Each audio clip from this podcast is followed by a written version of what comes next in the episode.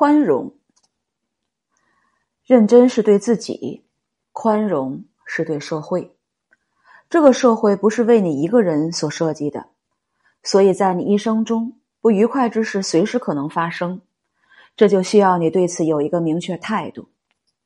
与社会现象较劲，吃亏的往往是自己。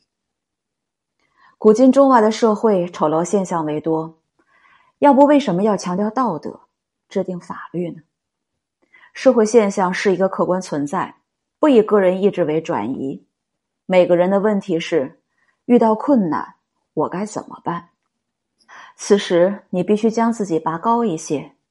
简单的自嘲是：大人不计小人过。处事是一门非常难的学问，以致大学都不开设此门课程。我们人类的相处都是在生存中一点点学习来的，大部分初入社会的人都显得不谙世事。学习相处就要学会宽容，宽容的看清所处的社会，才能快乐。历史至今，每个人所处的社会都有其历史的局限，我们理应快乐，不能过多为历史的局限付出高昂的代价。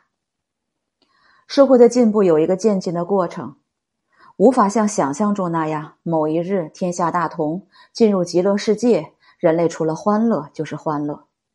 如果真是这样，没有悲愤，反倒是人类的悲哀。我们站得高一些，就会看清社会本来的面目，就可以明白人际复杂的社会关系。